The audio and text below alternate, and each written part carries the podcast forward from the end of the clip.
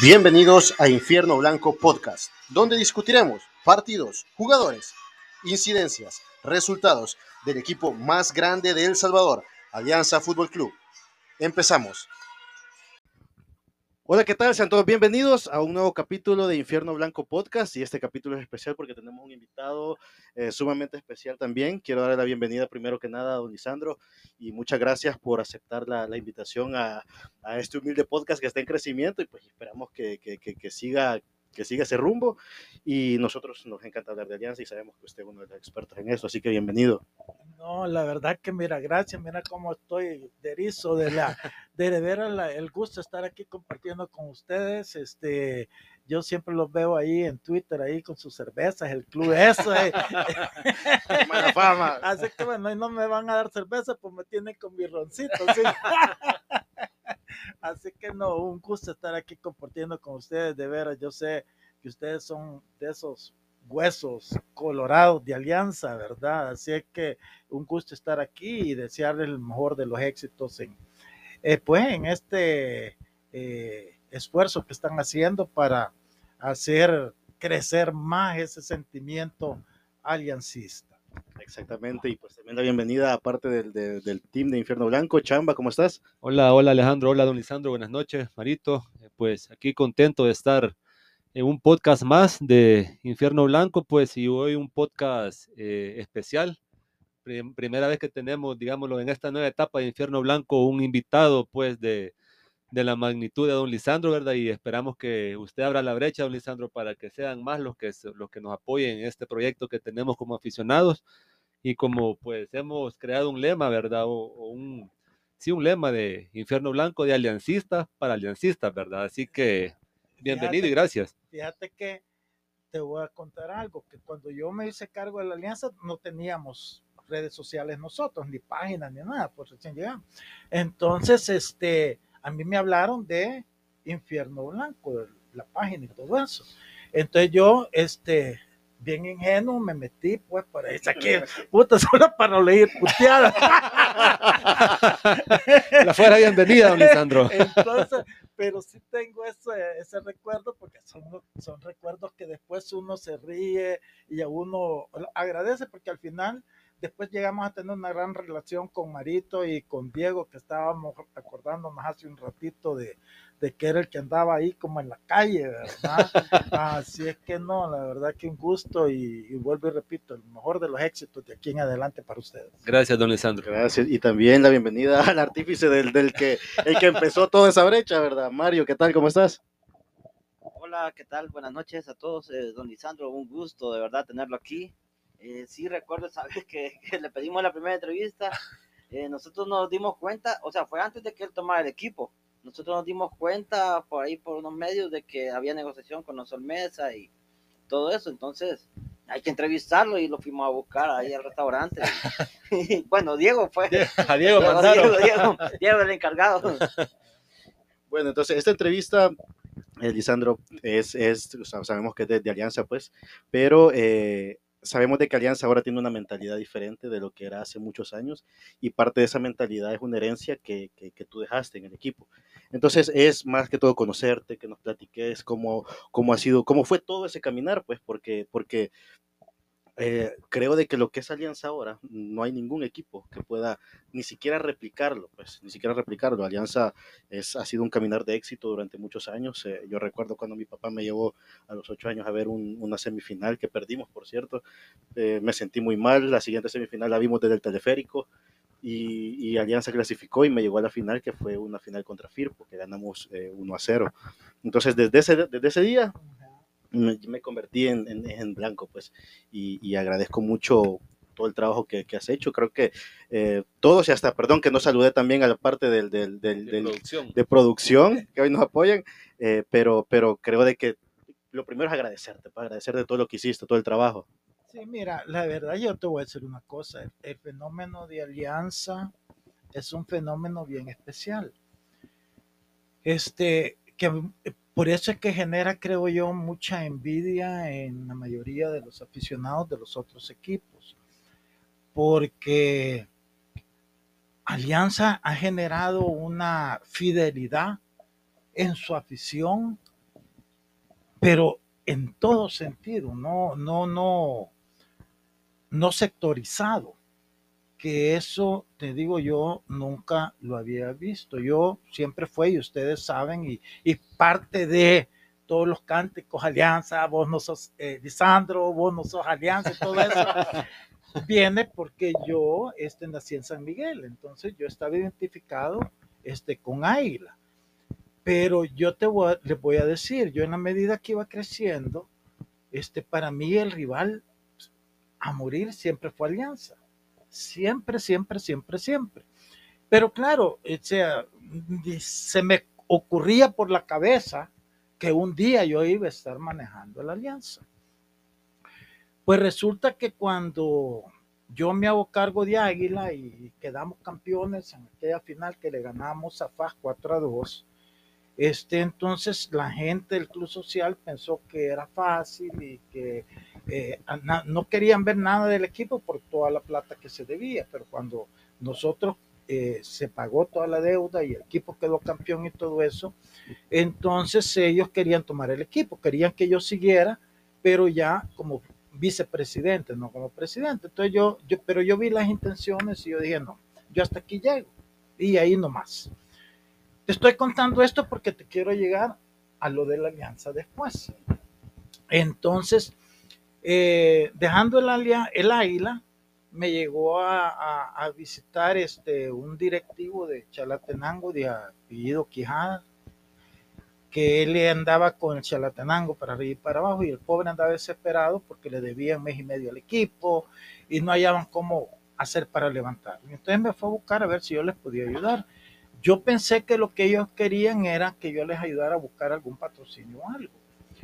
Pero no, era que yo me fuera a hacer cargo del equipo. Entonces yo le dije que no, porque la verdad que ya además eh, eh, yo quedé como un sabor amargo este, con la situación de Águila. Pero todas las semanas, y esto es una verdad, todos los días yo llegué a la oficina y ahí estaba él. O sea, tuvo una persistencia, no se dio por vencido, que al final dijo, vamos, vamos a ver qué, qué podemos hacer. Y la verdad es que hicimos un proyecto bien bonito. Quedamos por primer lugar por primera vez en la historia de Chalatenango. Hicimos un gran equipo. Llegaron a la final, Teníamos, sí, no, a la semifinal. Ah, semifinal. Quedamos, eh, perdimos por, con Firpo 2 a 0, ganamos 1 a 0 allá y por ese gol de diferencia se quedaron. Este, ahí tenía a Murgas, contraté a Murgas de FA, contraté a Camilo Mejía de Águila, eh, tenía a Cristian Castillo, estaba, estaba Fito, Fito, ahí me llevé empezaba. a Fito Zelaya, estaba la muñeca Mejía, Moncho Martínez, este, el Mudo Montes en la portería. No, sí, era un gran equipo. Buen equipo. armamos. Y la gente, la verdad, respondió. Yo a Chalate le tengo un gran cariño porque también fue, fue bien receptivo conmigo, aficionados y todo. Pero al final, realmente era un proyecto de que yo sentí que no podía hacer más. O sea, te perdés mucho dinero y tampoco yo estaba para eso. Entonces, este, al final de ese torneo, hablé yo con los directivos ahí, les hice la propuesta de que les pagaba todas las deudas, pero que yo me iba a llevar unos jugadores para tratar de ver y venderlos y ver si algo recuperaba de lo que yo este, Había invertido. había invertido. Entonces, este, claro, ellos no querían, ellos prefirieron armar un equipo nuevo, pero a- al día, ¿verdad? Entonces, así fue como yo eh, hablé a Águila, le hablé a Paz, le hablé a la Alianza, ofreciéndole los jugadores que este, Tenía. yo podía eh, venderles. La- lo que pasó es que la gente de la Alianza, acuérdense que habían tenido eh, primero eh, eh, los La familia de- de Padilla. Y estaba en Guacho, creo que estaba a cargo del equipo en ese tiempo. no, no, los Padilla, pero cuando los Padilla quieren medio el pleito entre quedarse con el equipo y los Olmesa, entonces los Olmesa, obviamente, como ellos tenían las escrituras y todo eso, pues la federación dijo, no, señores, el equipo es de los Olmesa.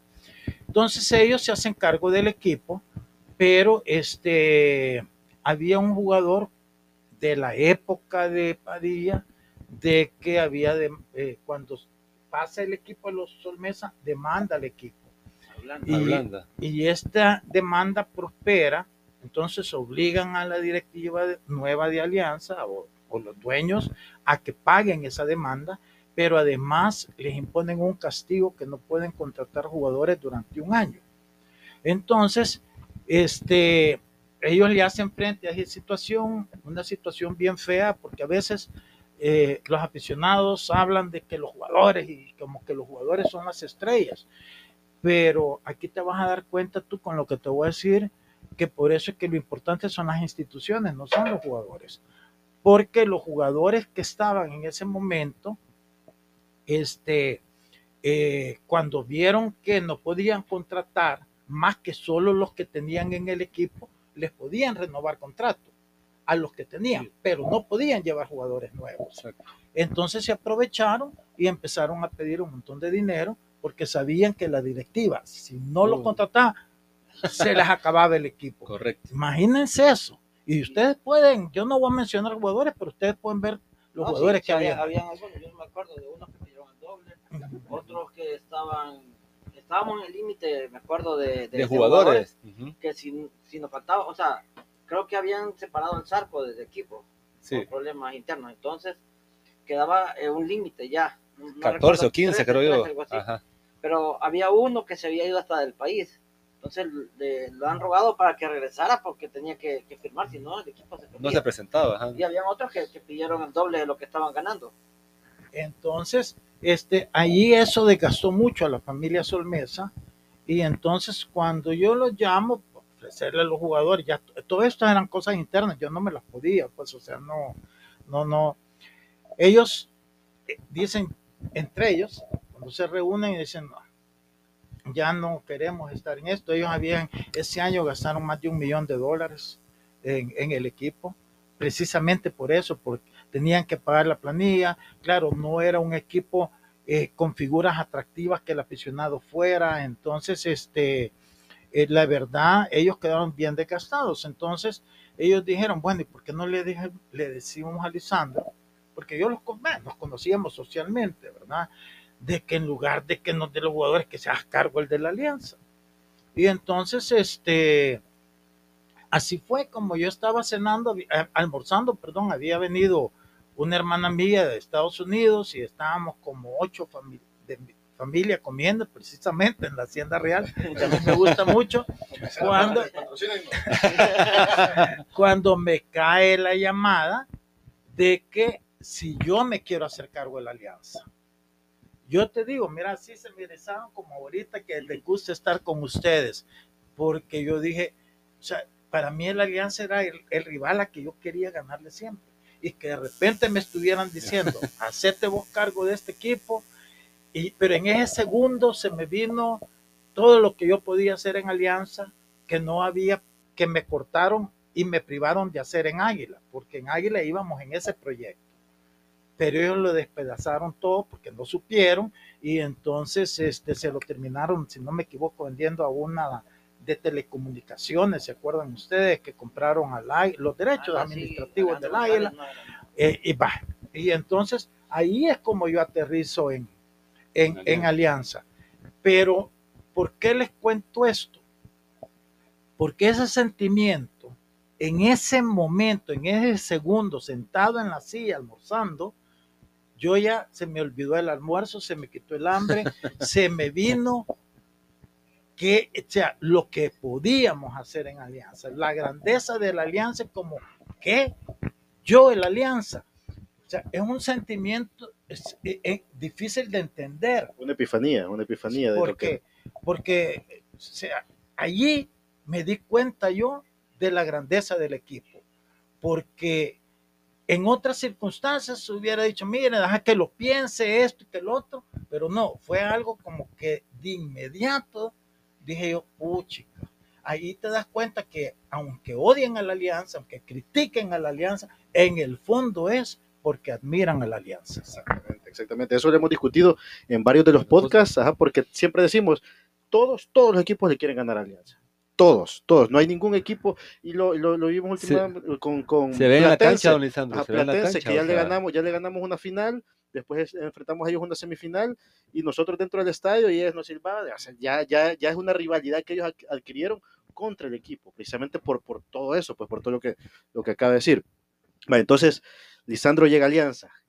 En, No fue tan fácil tampoco. Ajá, pe- Por ustedes no fue fácil. todas las grandes. Las bendiciones que le daba. Al principio llegó como con, con varios jugadores que, que, que venían, que la gente decía no tienen eh, identificación con Alianza.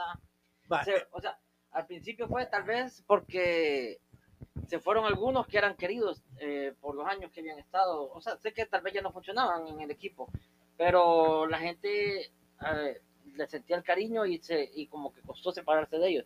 Ya después nos acostumbramos con esos cambios de 10 jugadores, 7, o sea, cada, cada, cada vez, ¿verdad? es ese, eh, es como es, este, halago o al revés. No reclamo. No, mira, pero- sí, pero- Pero fíjate, Mario, que mira, el punto no, fíjate que no fue así. El primer año lo que pasa es que Alianza tenía un montón de jugadores, pero había jugadores que la verdad, o sea, No eran para Alianza. Para un proyecto grande no estaban. Sí le habían. Lo que pasa es que mira, como Alia- es como hoy que Alianza fue castigado, correcto. Correcto. Nada más que hoy fue sin público. En esa Ah. ocasión era que no podían contratar. contratar gente. Ahí te das cuenta de la grandeza del equipo. El equipo se, el aficionado se identifica más con el equipo. Correcto. Correcto. Entonces, este, mira, hoy han hecho colectas y la afición responde. En ese momento, la gente se identificó con los jugadores. Ya no importaba si eran buenos o si eran malos. Se identificó porque ahí estaban haciendo, dándole la cara a la adversidad Exacto. este, peleando y luchando por alianza, porque ellos no estaban al tanto de todo lo que pasó, de que muchos prácticamente extorsionaron a la Bueno. directiva. Ellos lo que veían era que, que estaban echando riata por el equipo. Entonces, ¿qué pasa? Cuando a mí me dan el equipo, obviamente entonces lo primero que hago es armar una organización, una estructura administrativa. Yo en ese momento tenía a Marito Rey, no sé si ustedes se Sí. acuerdan, que era como mi asesor, y entonces evaluamos el equipo. Y nosotros en Chalatenango teníamos una gran cantidad de jugadores, pero de calidad, eso sí eran para un equipo y un proyecto grande. Y ahí es donde nosotros entonces hablamos con el profe. Centrone, que a mí me habían dicho, no lo contraté porque es muy loco, es esto y lo otro. Pero yo sentí que él se había ganado el derecho para Dirigir. este, dirigir el equipo por, por, por- porque ese año sin contrataciones es cierto que no clasificó ni nada, pero la verdad el equipo no se veía mal, o sea, luchaba, eh, tenía, hacía buenos partidos. Y en ese tiempo, Lisandro, eran cuatro que clasificaban Sí, solo y cuatro. estuvo luchando, o sea, Si estuvo no me equivoco, estuvo en quinto en quinto por ahí, quedó a así, un sí. par de puntos de, de clasificar. Eh, Entonces lo que hicimos fue agarramos, ponete, yo me traje como 10 jugadores de Chalatenango, pero te voy a decir los jugadores que me traje, si no solo fueron así nomás. El Mudo Monte comenzando atrás, la muñeca Mejía, Martínez, Martínez, perdón, Luis Anaya, este, Ramón Sánchez. Ra- No. no, sí, Ramón Sánchez. Ramón Sánchez, este Fito, Cristian, eh, Cristian, eh, Sosa, pero era de reserva. ¿quién? Sosa. Sosa, Sosa, Ah, sí, bueno, sí, pero Ah, Eh, qué jugador era Herbert en ese momento. Por eso, ¿no? O sea, Entonces, y, y- era- y claro, y cuando tú lo combinas con Chepe Martínez, con este Carrillo, eh, no, Ramiro Carballo, o sea, era un gran equipo. Lo que pasa es que este eh, el profe Centrone se malacostumbró a que como el alianza que él dirigió no era un equipo como muy atractivo, entonces la directiva prácticamente como que no se metía mucho. Entonces él estaba acostumbrado a- manejar todo con Héctor Incuanzo, nada más como gerente y como a hacerlo todo, ¿verdad? Pero ya cuando vino a trabajar con nosotros y de repente se dio cuenta, una organización, una oficina, un gerente de, operaciones, un gerente administrativo, una secretaria, un director de mercadeo, y, y- y ver toda la, la- la- Eso entonces, él como que algo no, no se sintió como que no iba a tener el control que él quería tener. Entonces él, en alguna medida, yo es mi percepción, empezó como a generar conflictos con, con cada cosita y con los jugadores. Entonces él empezó como, esperaría yo que nunca fue a propósito, pero es lo que hablamos, es la parte humana, o sea, que tú seas un técnico no quiere decir que tengas, que todo es perfecto, tú como persona puedes cometer errores y acierto, correcto, en el manejo personal. Entonces, él en el manejo del personal, que estamos refiriendo a los jugadores, como que hubieron después este, eh, favoritos, y fueron aquí, y fueron allá, y eso empezó a generar como un ambiente bien, bien feo, porque, o sea, estamos hablando que habían 11 seleccionados en Alianza. Eso le iba a decir, era la base de la selección, Ajá. prácticamente. No, Entonces no eran estaban los niños. juveniles. O sea, estaba Jonathan Barrios. Estaba Jonathan eh, Barrios que venía. Que estaba en azul 20, No, 20, sí, pero ya estaban pero listos eran para... seleccionados, pero eran Ah, sí. seleccionados, o sea, lo que estaba en Ajá, el equipo, sí. pues, o sea, al final teníamos 13 seleccionados, no eran 11. Sí, 13. Estaba Nico Muñoz, si no me Nico equivoco, Ajá, que lo habíamos traído, que Panamá, estaba en la sí. selección de Panamá. exacto. Entonces, pero esa división empezó a ser mella en el equipo. Al final se fue eh, Centrone, creo que traje a Carlos Jurado, si no sé, pero las cosas ya no funcionaron. Este, empezamos a, el equipo ya fue difícil y fue así como llegamos al repechaje con el Roble, teniendo ese gran equipo Sí. que teníamos. Sí, la verdad que era, eso es lo que hablábamos anteriormente, eso del roble, creo que fue una de las anécdotas que, que en su gestión, Lisandro, lo tiene esa marca, ¿verdad? Pero no como, digamos, como mala, sino que como el recuerdo de decir, No, llegamos al, llegamos yo al, te al- aseguro que nunca se han sentido tan culillos en su vida como esa casa.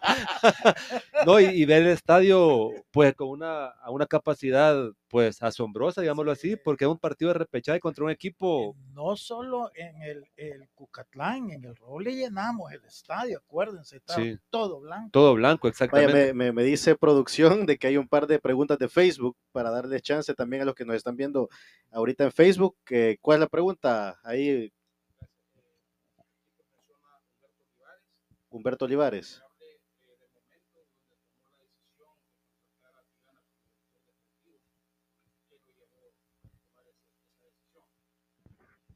Fija- pero vamos a dar chance.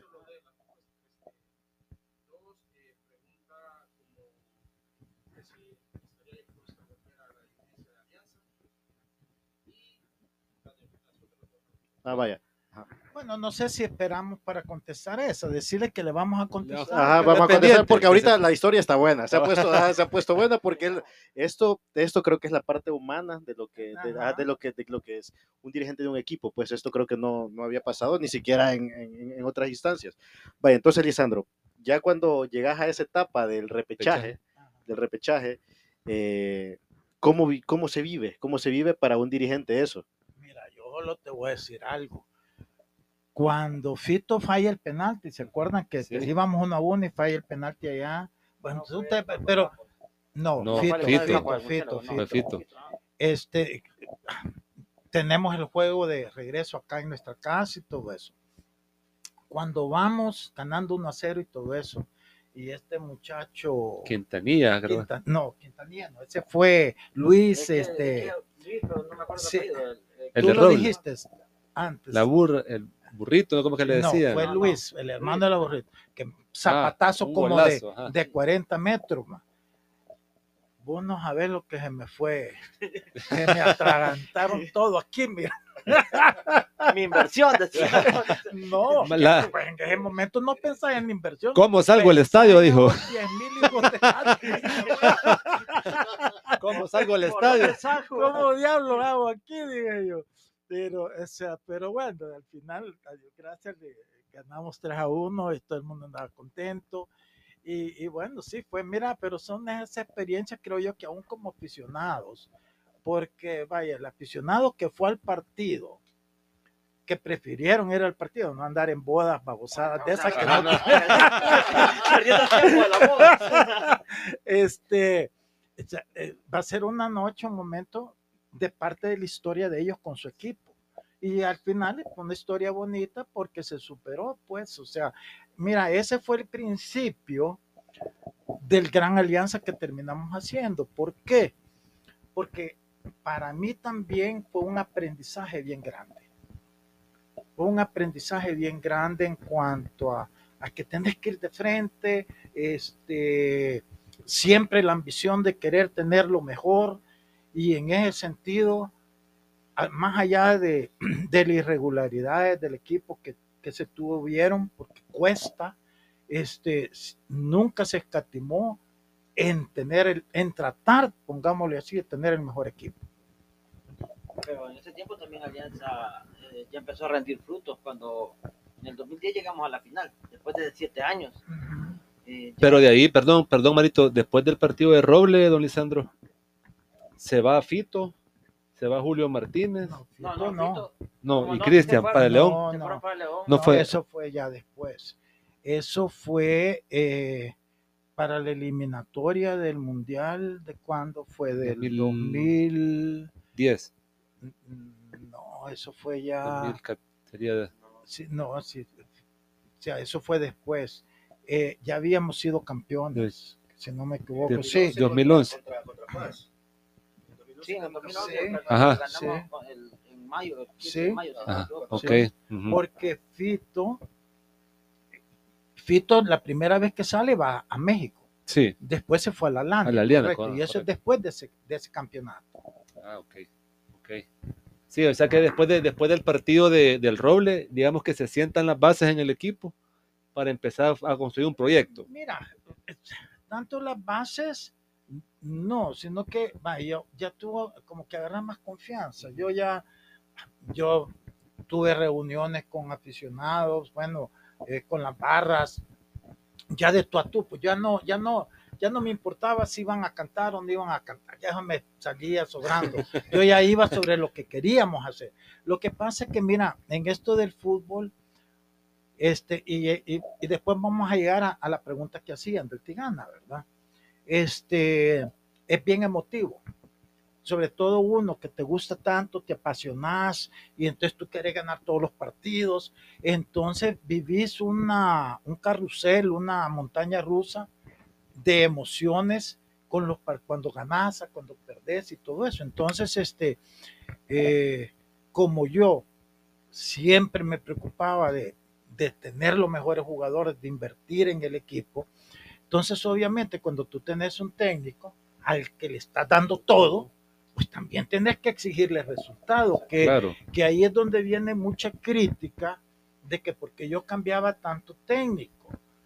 Y es que en el fondo es porque cuando tú a alguien le proporcionas todo, no solamente en jugadores, en infraestructura, en condiciones de trabajo, en cuando en logísticas cuando viajas, de buen bus, de, de buena alimentación, de, de quedarte Hospedaje. hospedado, de hospedar y todo eso, pues lo menos que puedes hacer es esperar resultados. Pero cuando tú tenés, por ejemplo, y he tenido récords, y ustedes lo pueden ver, técnicos que ganaban cinco partidos, perdían 10 y empataban seis, si tú sabes la sumatoria, es, una, es, es, es un récord perdedor. Negativo. No va a la inversión que uno hace o a la capacidad que el equipo tiene. Pero ¿cómo hacía para manejar esto de que a veces tenía técnicos que tal vez no eran del agrado de la afición y la presión aquella de que no, o sea, no es que no quiero decir nombre, pero había técnicos que la afición no lo quería y decía es malo, es malo.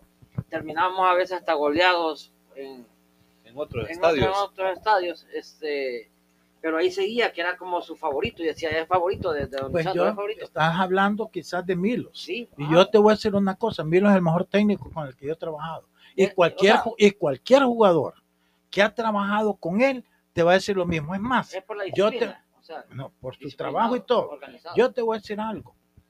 Milos dirigió a, a Águila en un momento difícil cuando Milovan se llevó a 13 jugadores de Águila a la selección y lo clasificó en primer lugar por 12 o 11 puntos de ventaja sobre el segundo con la reserva, que fue la semifinal que perdió con Alianza, que perdió aquí en el Mágico González, si no me equivoco, 2 a 0, y después allá se ganó 1 a 0, se empató y quedó eliminado. Este, con un equipo en el que él estuvo en la banca y no lo dirigió, porque fue cuando para esa etapa mandan de regreso a todos los seleccionados. No sé si se acuerdan ustedes. Sí, medio. Va. sí. Después con Firpo estuvo en dos torneos y los dos torneos los llevó a una final. Por cierto, una la perdió con Alianza, 1 a 0, el gol de, de Adonai, De en el último segundo del extratiempo, y el otro lo perdió con San Salvador en extratiempo Tiempo también. también. Ya. Estuvo en dos finales con Firpo. Después con Alianza estuvo en la final que perdimos con Metapan. Aquella final, acuérdense que la mano que, que no, En, el 2012. en 2002. 2002. Después, eh, el equipo iba en primer lugar, pero es cuando viene la muerte de su papá y él se tiene que ir. Este, que es cuando llega, este, no, en ese momento él, él, él, él, eh, su hermana era la que tenía un problema, no sé, se va y viene este, el profe, Ramiro. no, el No, Toto Gamarra, El Toto. Ajá. que es cuando quedamos campeón. Correcto, exacto. Pero ese equipo, quien lo había armado y que venía de una final, era Milos. Sí, le dejó armado el O equipo, sea, correcto. Entonces, No, eh, no a me mí lo, refería- lo critican por un partido que hicimos en San Juan Opico, que se perdió 6 a 3, si no me equivoco. ¿Ah? No, 6 a 3, no, 6 a 3. Este, y, y de ahí toda la afición, porque estaba en la espalda y todo, él decide irse. Yo no lo hubiera quitado porque para mí, eh, es más, tú ahorita, tú sabes que él ya tiene cuatro años, que él es el que certifica para la UEFA todos los técnicos que salen de Yugoslavia. Sí, no, pero yo te lo para aclarar era eh, preguntando cómo es que aguantaba la presión de toda la gente, porque la gente presionaba. Mira, pasa que hay técnicos que les gusta hablar paja en la radio y les gusta quedar bien con los periodistas y eso sucede. Milos no era de eso. Mira, es una persona seria, es graduado en, en economía, tiene título universitario, es, de buena familia. Ella, la mamá de él es una señora que tiene mucho dinero en Yugoslavia. Entonces él, es- él se maneja a otro nivel de relaciones. Entonces, él eso no entendía. Él no era de los que si tú le caías mal, él iba a ir por quedar bien. Él no, él, él era él.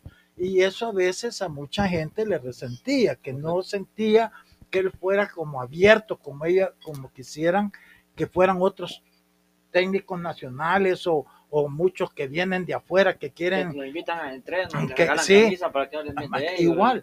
Él no era así, pero si tú ves su récord como técnico, siempre tuvo sus equipos en los primeros lugares. Ok, Interesante eso. La verdad que el, el caminar de Alianza en su, en su etapa, don Lisandro, ha sido de, de muchos, este, de muchas anécdotas, ¿verdad? O sea, y me imagino que la, la etapa de, de- del Toto Gamarra fue una de las más, no sé si complicadas, llamarle complicadas o, o más eh, difíciles de llevar por el carácter que pues ya promulga el, técnico, Sí, ¿verdad? Mira, el problema ahí es él, ¿verdad? Que para él es bien difícil las relaciones. Él es un tipo que no le gusta, o sea, las relaciones básicas. Si tú trabajas con alguien, pues tú tienes que estar en comunicación constante con él. Eh, Él no, él es raro. ¿No ves que para la final contra Faz se vino a pie desde el, el- desde Lourdes, a- o sea, y venía con una su cachucha y que nadie lo reconociera. O sea, esas cosas no son No, serias, no son No es profesionales. de un equipo grande. Eh, sí, entonces, terminas así. Yo me acuerdo que cuando fuimos a un partido de CONCACAF, después de haber sido campeones o algo, yo le decía, profe, venga, siéntese, platiquemos, comamos. Nada, él se hacía, a veces me veía, inmediatamente se Se da daba la vuelta. y se metía por otro lado. Tú te das cuenta de eso, entonces es bien difícil tener una relación con una persona así. Sí. Y, este, y con los jugadores es un problema. Porque él cuando llega sí tiene su carácter y motivo y todo. Pero ya aguantar una persona con ese temperamento. Y eso es lo que a él lo ha llevado a tener tantos problemas donde lo ha estado. Porque cuando llega es un boom el equipo. Pero después de eso Se le em, cae. se le caen porque no lo aguantan los jugadores.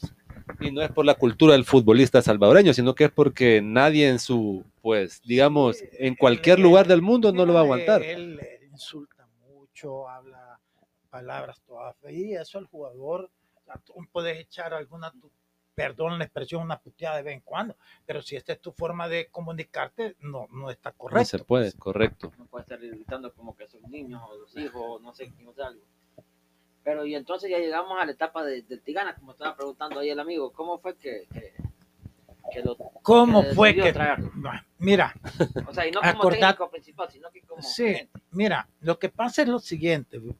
Estaba comentando la parte emocional de uno como persona en el fútbol, ¿verdad? Que tú armas un proyecto, ¿para qué? Para quedar campeón y que, que querés ganar. Y, y cuando las cosas no se dan, todas esas emociones fluctúan de, de positivo a negativo. Y así muchos directivos también. Entonces muchos directivos que también quieren quedar bien con uno, que es el presidente, prácticamente te dicen lo que a lo mejor ellos creen que, que, que si te ven bravo con el técnico, hace que el técnico no sirve, ¿sí? ¿A que, que te no sirve. Y entonces a veces te llevan a tomar decisiones equivocadas. Eh, cuando ah, yo me hago cargo de la primera división, este, eh, y después viene que me castigan, en ese momentito prácticamente me quedé solo, Solo. concentrado en el equipo y, y- y sin directivos, me quedé tres, cuatro directivos. Allí es donde yo busco la figura de, de Tigana, porque yo al Tigana me lo había querido llevar en una ocasión, pero él no había querido porque estaba trabajando, no sé si en el Ministerio de Hacienda o algo, y entonces él, él- él ya había tenido la mala, mala experiencia como auxiliar de, de un técnico en Alianza, inclusive había presentado una demanda porque no le habían pagado y todo eso, entonces él no quería ya estar en eso, y como claro, a mí no me conocía mucho, pues, o sea, de, pero y en la medida que fue pasando el tiempo y, y fue viendo pues que Alianza sí cumplía la organización que teníamos y todo eso, pues en un momento dado creo yo que él también como que se le venció el contrato que tenía en Hacienda y entonces así fue como lo traje.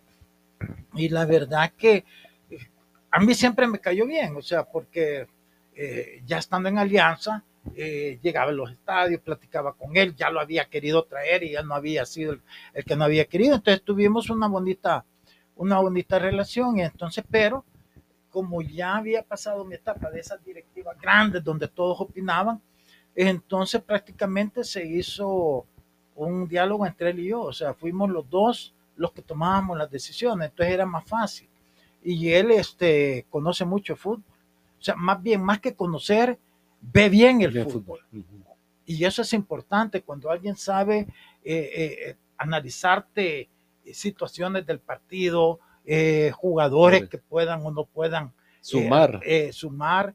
Y entonces así fue como poco a poco empezamos este, esa relación que a Dios gracias pues dio grandes frutos, ¿verdad? Y que continúa, y que continúa, ha continuado después de, Sí. después de tu, de tu. Ahorita sí hay algo que no me gusta, fíjate, porque eso que lo pongan de técnico y después lo vuelvan a bajar de, as- de, de asesor deportivo y después otra Vuelva. vez de eso no es bueno. No es bueno porque primero él no debería de prestarse a eso. Yo sé que lo hace porque en los momentos difíciles quiere ayudar a la alianza, pero no le conviene a él tampoco porque, o sea, viene un técnico y dice, "Ah, este ya estuvo de técnico dos veces, entonces ya no le va a tener confianza. Y eso no y, y tiene que haber una confianza absoluta en la cúpula de una administración de un equipo para que vaya en una dirección. Si tú como técnico estás viendo a tus espaldas y dices, "Bueno, este está esperando que me vean porque otra vez, va", porque, eh, o sea, no digo que ese sea el caso, pero puede, Puede, pasar. puede pasar. Y eso no es bueno. Y Sí, a él no humana. merece, sí, es la parte humana. Y él no merece tampoco eso. Él hizo un gran torneo el torneo pasado, con todas las limitaciones. Entonces, él merecía que le dieran la oportunidad de continuar este torneo. Más hoy que van a poder hacer mejores contrataciones, sobre todo si ya eh, se va a permitir la afición y todo. Entonces no era correcto. Nada tiene que ver el Zarco, pero el Zarco no tiene la culpa. El Zarco lo Sí. llaman, le hacen la oferta, a él le parece interesante, cualquiera se muere por estar Sí, en alianza, entonces él acepta. O sea, Zarco no tiene que ver con eso, pero lo que le hicieron a Antigana creo yo que no, no se lo merecía y no debieron de haberlo hecho. Mira, don Lisandro, perdón, este, ahora que, que hablamos de- de- del profe Zarco, me recuerdo que cuando él renuncia de Alianza, este, él dice que él se va porque no tiene como ya la capacidad de motivar al equipo. Por mal- eso, pero eso, eh, perdón, Chamba, que te interrumpa. Creo que ya estamos metiéndonos a otra etapa antes de la que, de la que, De la que. ajá, de la que está contando. De la gloriosa, de- la- exactamente. Entonces, trago, ah, no, sigo sí. Entonces, yo justamente iba a preguntar.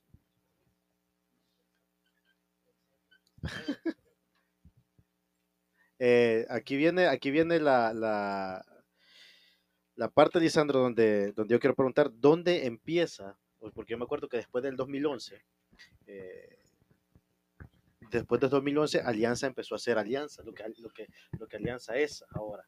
Eh, ¿Cómo se proyecta o cómo, eh, cómo es la visión para convertir a lo que fuese Alianza de 11 finales consecutivas? Bueno, mira, yo siento que es que hay que pensar en grande, ¿verdad? Y pensar en, en, en, en, en integrar a toda la familia aliancista. Yo eso sí traté, acuérdense, son cosas que hasta se burlaban de mí, o no de mí, pero de la alianza, porque cuando empezamos a hacer la tribuna familiar, que llevábamos los payasos, a que a los niños les, es para irles creando ese deseo de llegar y, y, y así vas haciendo nuevos aficionados, los papás felices porque por un tiquete entraba él, su esposa y sus hijos, era como ir a, a un paseo barato y, y, y, a nosotros nos tuvieron que dar éxito, de hecho tuvimos que dejar la tribuna porque ya no era suficiente, entonces lo pasamos a, a sombra porque era más grande y cabía más gente. Y así los que querían estar en tribuna estaban más tranquilos porque tanto cipote que andaba, correteando. andaba correteando, pero ¿verdad? se crea identidad porque los niños Ajá. ya llegan, o sea, tal vez no se entretienen por el partido, porque Ajá. 90 minutos para un niño a veces es Sí. aburrido. Y tenían al payasito ahí. Globos, Sí. Tampoco habían dinámicas. tampoco es que el Buscábamos- a la hora del partido. que- buscamos, este, también se acuerdan cuando Pan Sinaí nos que nos patrocinaba, que que iba a la- regalar este, las muestras y todo eso. Eh, la directora de mercadeo llevaba los inflables para los niños antes de los partidos. Entonces se generaron un montón de cosas.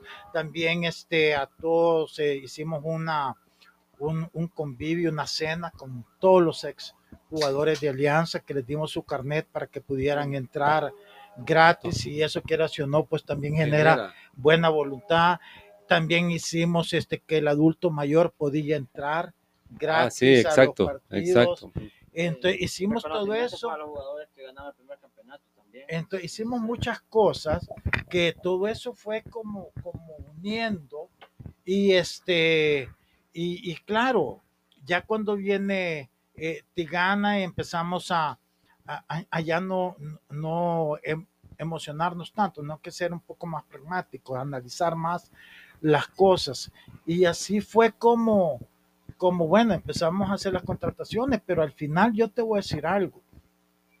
Lo que me, lo que me reventó a mí fue cuando perdimos la final con Santa Tecla 4-0. Cuatro, o sea, sí. Yo ahí sí, yo dije yo, o hecho al Zarco, que acababa, tenía un torneo, dos torneos, o le doy vuelta a esto. Y entonces me reuní con, con Tigana y fue ahí donde prácticamente hicimos un equipo nuevo. Pero yo también antes tenía, era muy nostálgico, muy, eh, eh, eh, eh, entonces pensás en que los jugadores jóvenes que, que van a crecer en Alianza y venís con esa idea, si ustedes ven la etapa anterior, muchos de los Mucho. contratados, jugadores que contrataban eran jugadores jóvenes, de 20, 21 años, y hasta me acuerdo que hacíamos el promedio de edad y, y todos Alianza orgullosos del- de que el ajá. equipo más joven, y de que de no servía si no ganábamos.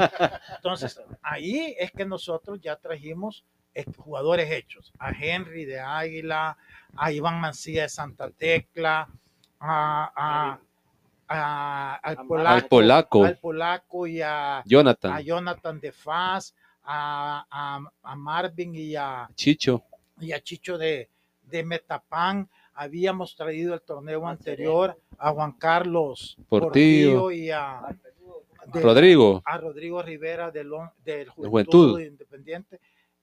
Te habíamos traído a Oscar Serén, que era un jugador que yo quería sí o sí, que estaba en Metapán. Me acuerdo que me reuní en Estados Unidos con el contratista de él y este, logré convencerlo de que se viniera para nosotros cuando venció el contrato. Y, y hicimos un equipón en ese, que bueno, fue la base de los 11 finales, que fueron cinco años y medio, ¿verdad? De- del equipo en, en- en- y no solo en llegar a la final, sino que casi todos en primer lugar de la Exactamente, competencia. eso, eso justo, eso a decir. Pero vaya, dentro de estas, o sea, de, de- de esta etapa exitosa de Alianza, eh, que a pesar de que no todas las finales fueron favorables para nosotros, llega una etapa dentro de esta eh, que es el campeonato invicto. El campeonato invicto que nadie lo ha hecho más que Alianza. Que se siente. O sea, yo como aficionado te lo puedo decir, que la, la- la emoción de ver otro partido más y otro partido más y cómo lloraban por allá, por, por, por otros lados, pero que se siente estar detrás de eso y decir, o sea, yo, No, yo, me pues, sentía. ayudé. Mira, al principio yo trataba de controlar aquella ansiedad, ¿verdad? Porque claro, te falta un partido y tú decís, pucha, yo no puedo dejar que el equipo se me caiga porque ya estamos en primer lugar, ya estamos clasificados.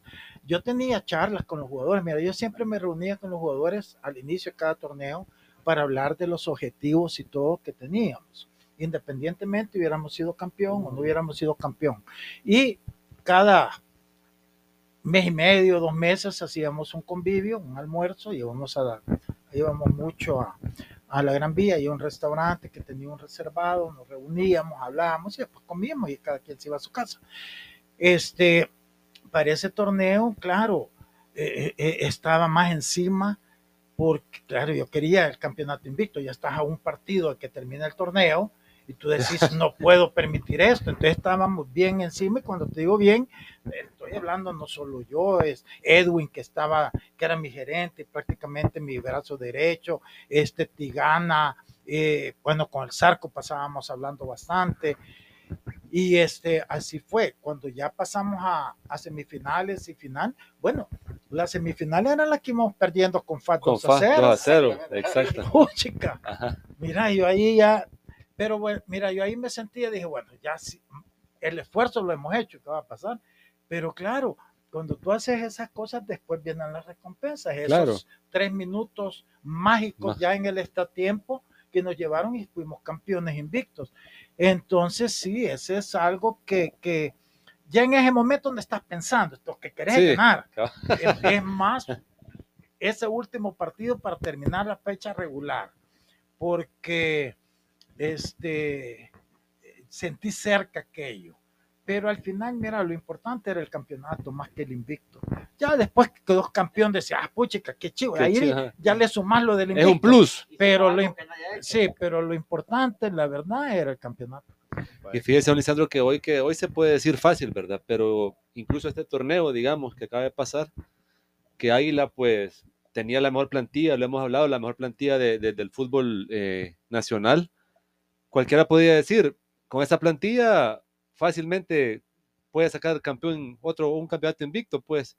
Pero no, no fue así, pues, o sea, y, a veces, a veces queremos ver como, quieren ver de menos ese esfuerzo, esa plantilla que se hicieron tanto los jugadores como la directiva y que ahora pues Águila, porque hizo un buen equipo, Águila hay que hablar lo que es, pues tenía dos jugadores por posición, pero aún así le costó pues, y, y, Alianza lo elimina, don Lisandro, por, porque no, no estaba Alianza, digamos, en un 100%, un 100% Alianza creo que no lo pasa.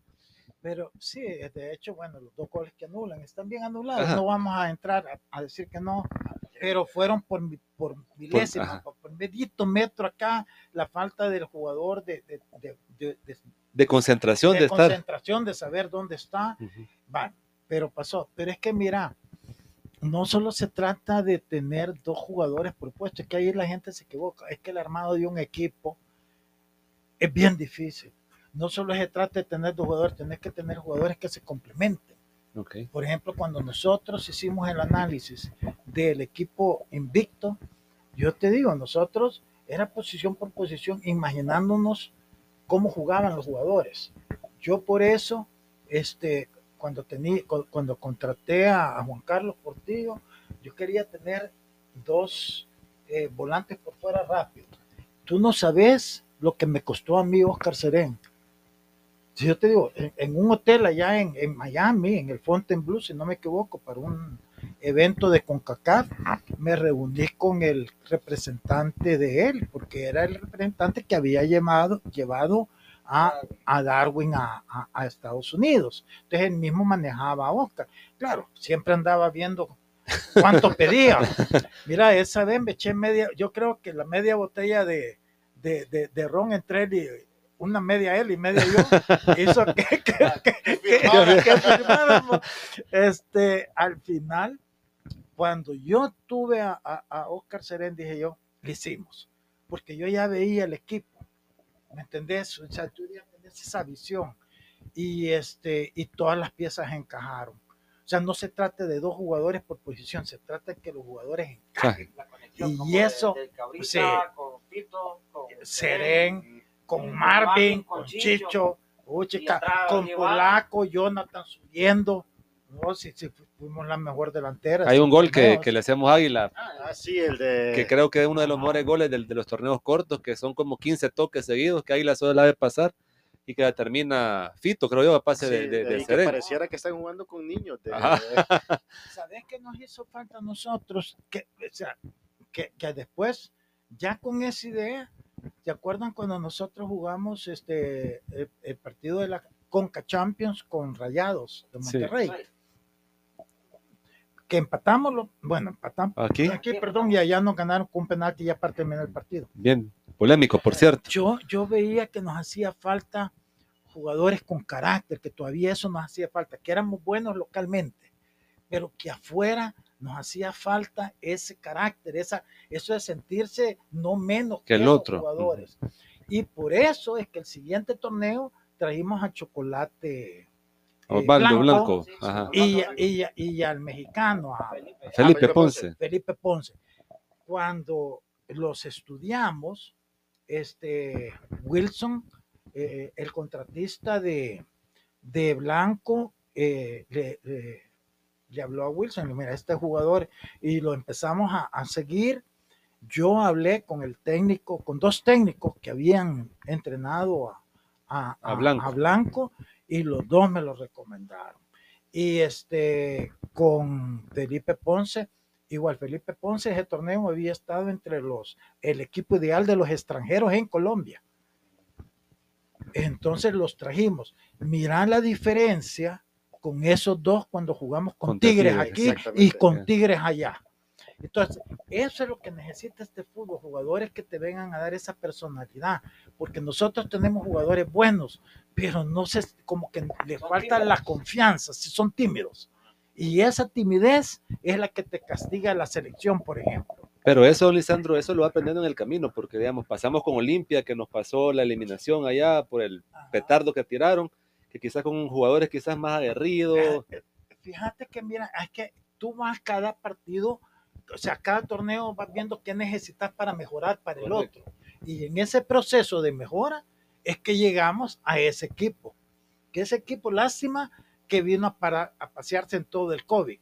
Sí, Porque sí, ese sí. equipo jugaba ah, jugaba, súper bien. sí, jugaba súper bien. sí. Sí, correcto.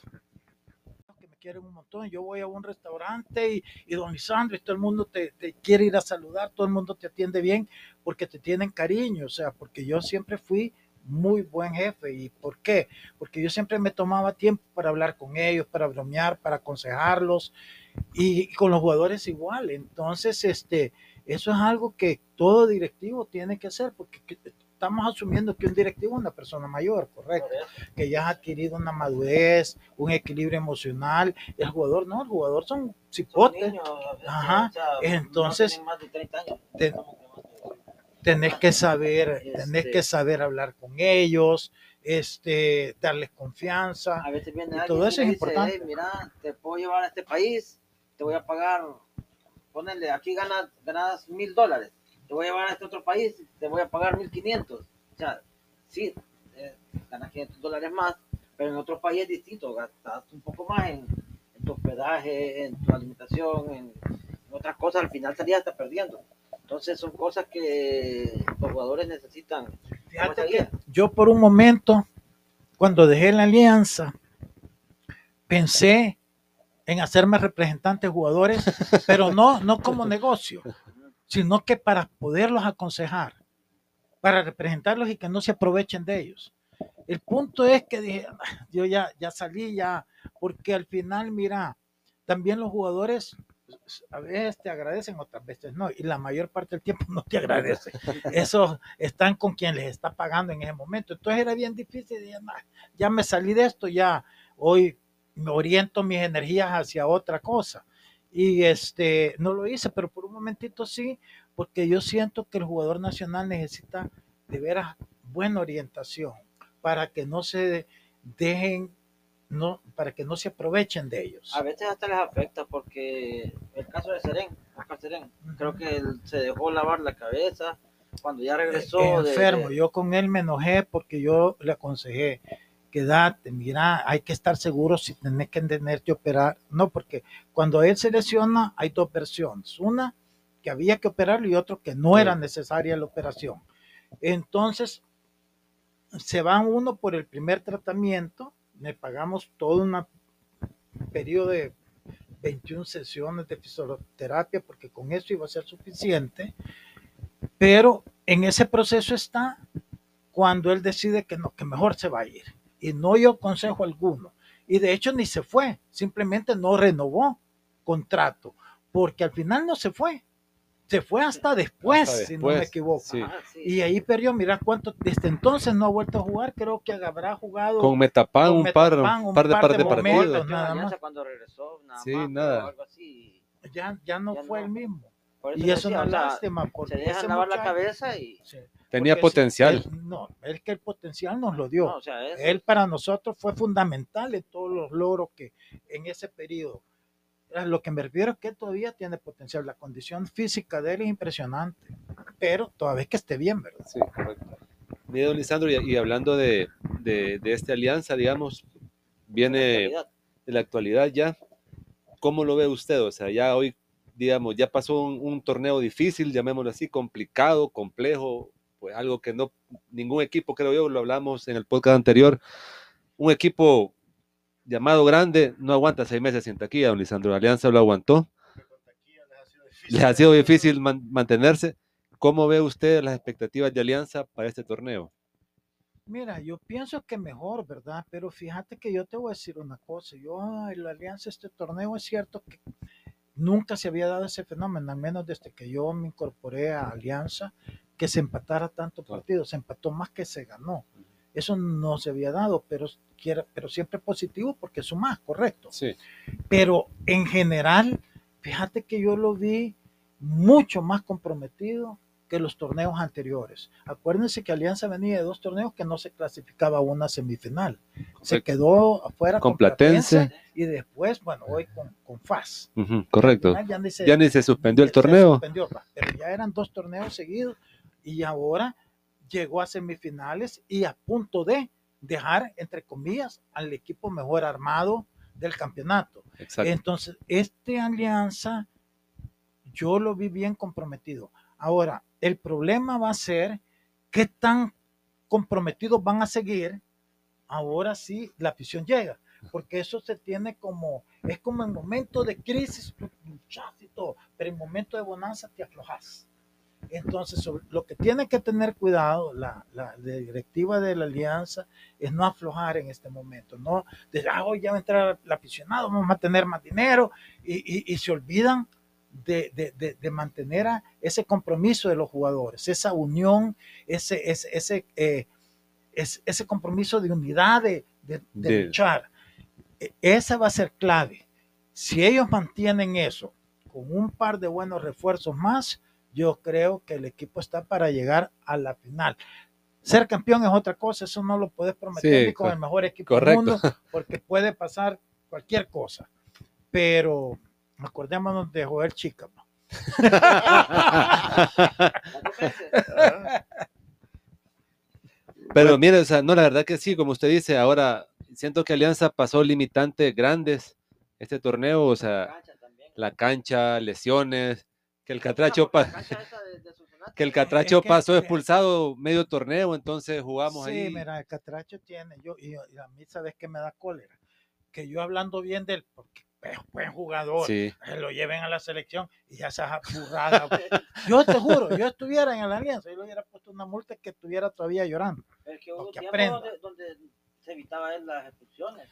No, sí, él ha, Sí. mejorado mucho. O sea, eh, Yo- no o sea, era el mismo que, que vino de Águila. Él no, o sea, ah, ah, pero ha cometido estas tonteras y de ahí se agarran para, para seguir volver. eh, uniendo el pasado con el presente, que, que, que ha cambiado. Pero sí, es, es fundamental en el equipo todavía, No, sí, ¿verdad? es muy importante. Cuando, cuando está él es distinta la defensa, no es.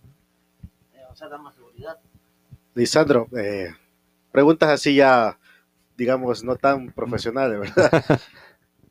Momento en que ha sido el, o sea, que quizás te enojó al principio, pero ha sido como el más gracioso que vos recordás dentro de Alianza. pues sí, No, mira, pues, yo creo que ya viendo en retrospectiva, ¿verdad? Eh, se ha- han habido varios, pero yo creo que fue la vez que llegaron a, a cantarme ahí al, al apartamento.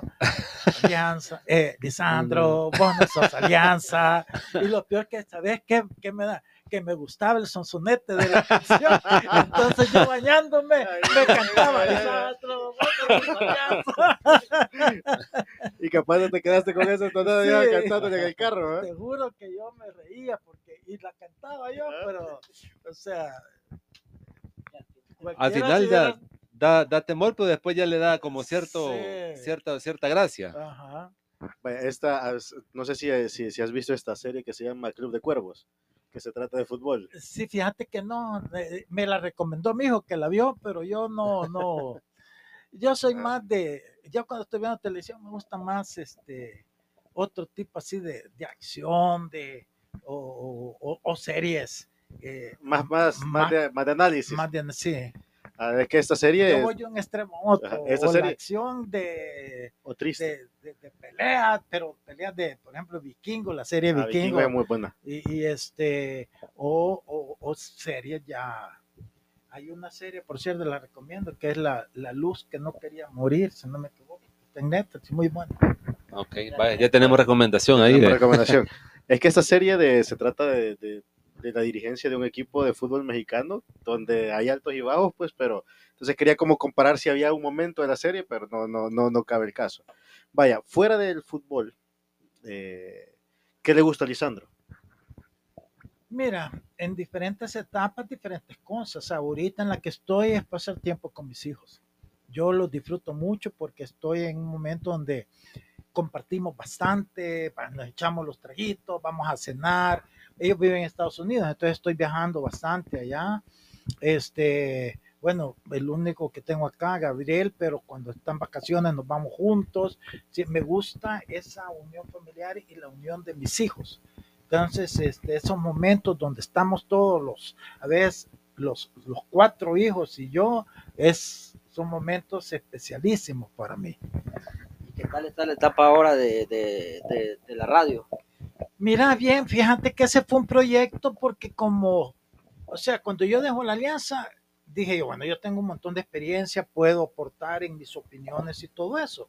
Y así es como surge, o sea, había pensado el proyecto hacerlo originalmente con Oscar Silva, porque la, a, a él lo de, no habían despedido de la alianza y él estaba interesado, pero en eso le salió un trabajo ya formal y entonces ya el tiempo no le iba a dar.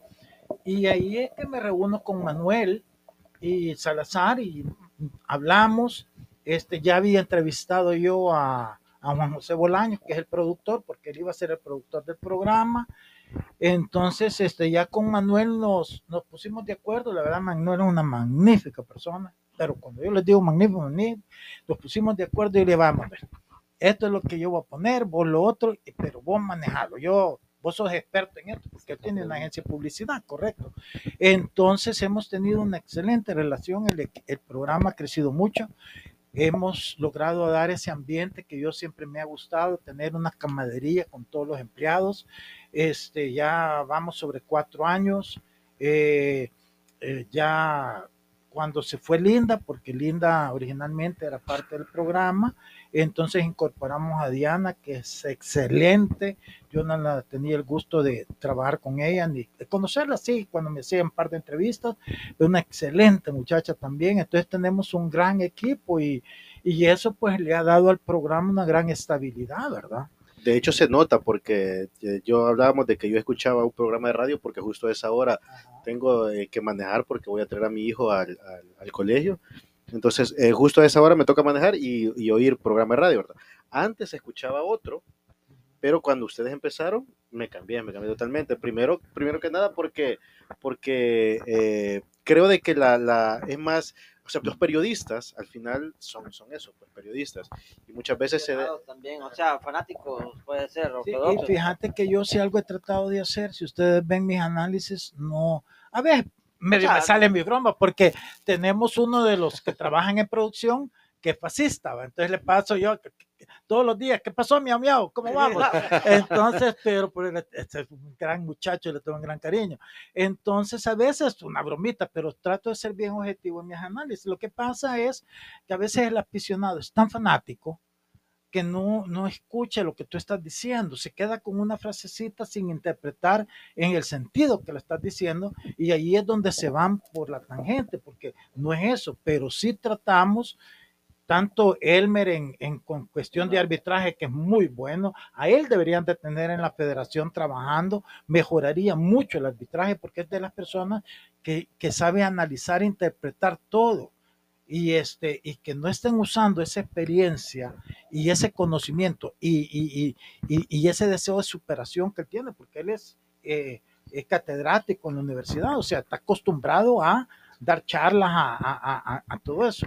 Manuel, que además de ser un gran profesional, un gran jugador y una gran persona, Emiliano, que fue otro gran jugador y, y además ya ha sido técnico. Entonces, hemos, eh, tenemos gente bien rica en sus áreas que tratamos de complementarlo en este análisis bastante serio, bastante formales.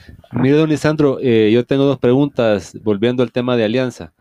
Ese, se habla mucho, se especula mucho que usted en su momento cree, aportaba, por decirlo así, sugerencias a, los técnicos para hacer alineaciones. Era, ¿Fue así o solo fue un rumor que anduvo ahí? No, en, mira, no hacer alineaciones, no, pero platicar con ellos bastante. No, no sí. claro, o sea, analizar Siempre, y todo. No, y a veces eh, yo quería saber cómo, cómo veían, eh, vamos a jugar con Águila mira, ¿y qué has pensado del partido? ¿Cómo ve el equipo? ¿Qué pensás esto? ¿Qué pensás lo otro? Y este, yo les decía, nunca, nunca le dije a un, a un técnico esto tenés que hacer. Nunca le impuso jugadores. No, pero dar sugerencias sí, siempre lo he hecho. Es normal, ¿verdad? Sí, este, sí preguntas y, y, y, a mí, yo, yo en eso, yo, no, pero es que yo soy, yo soy bien difícil porque a mí me gusta que me razonen con argumentos serios. A mí esos argumentos en el aire conmigo no van.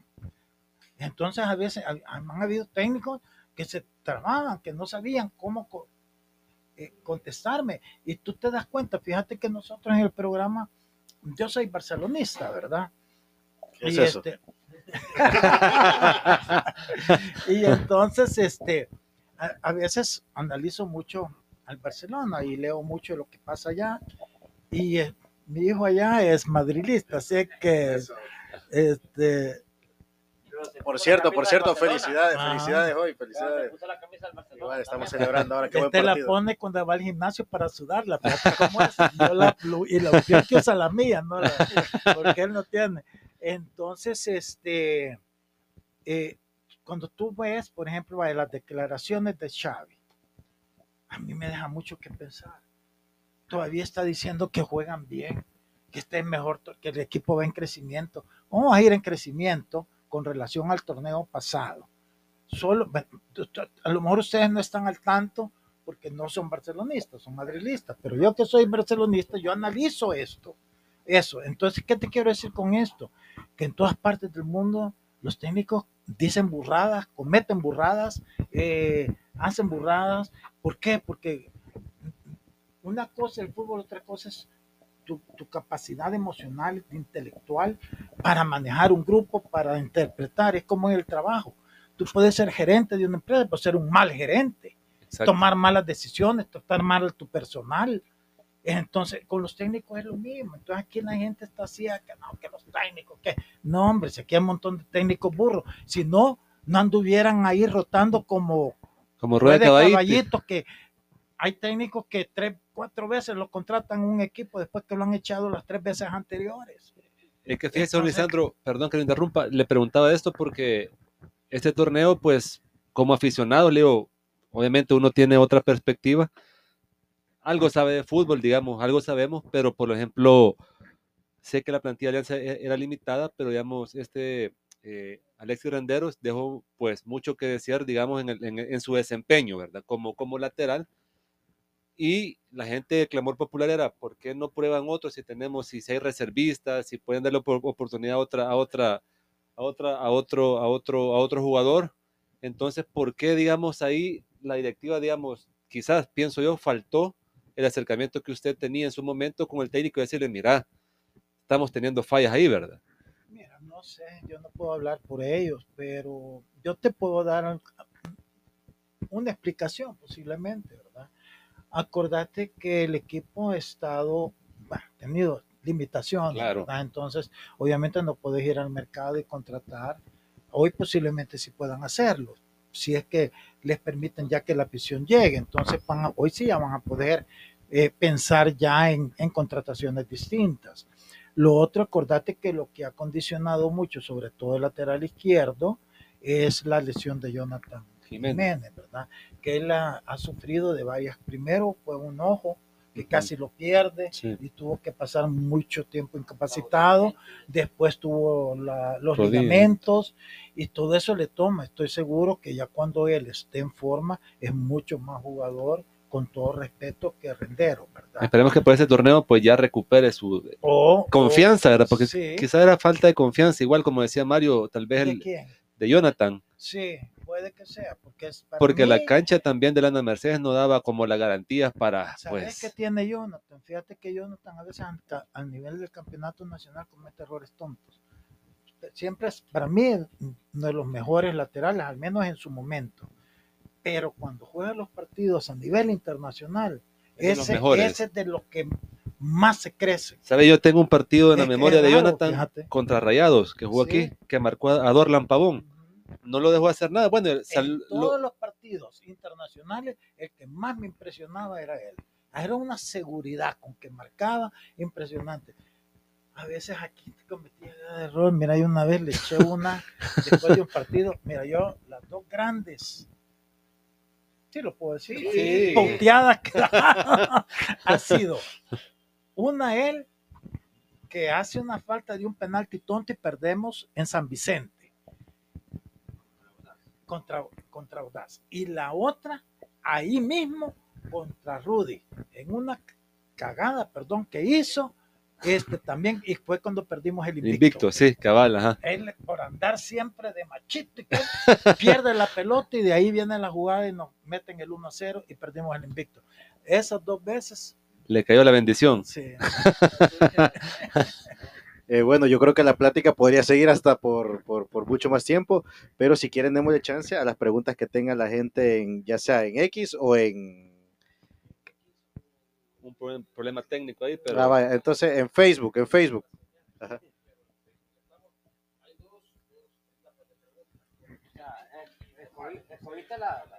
Vos escogés, vos escogés, el productor va a escoger, no nos echen la culpa a nosotros de si no pasaron su pregunta.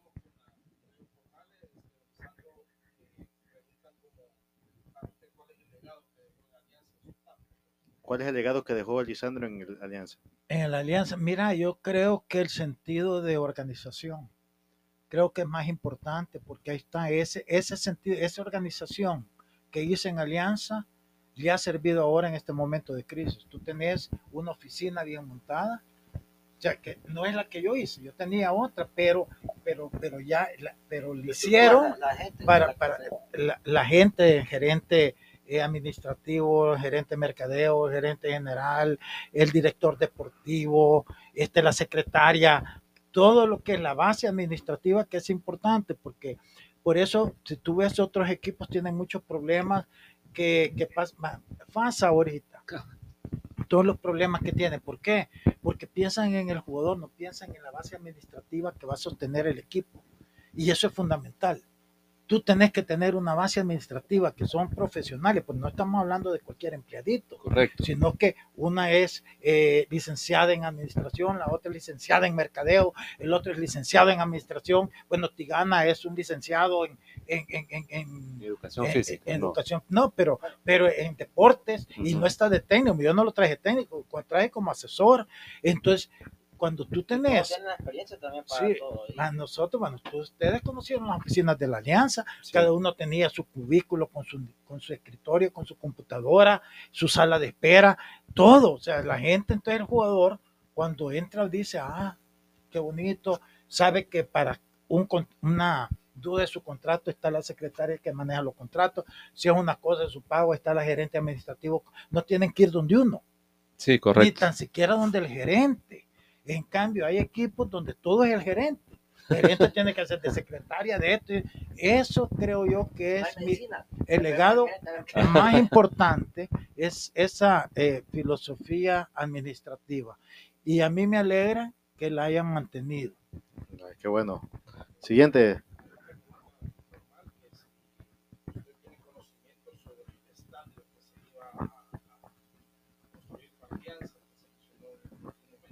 El estadio que se iba a para Alianza. No, que de hecho no, nunca. Fíjate que yo ese fue cuando yo, mira, mi salida de Alianza se gesta posiblemente año y medio antes de que se dé, porque este, yo sentí que a Alianza le hacía falta dar ese paso extra de tener sus este, canchas de, de entrenamiento y todo eso.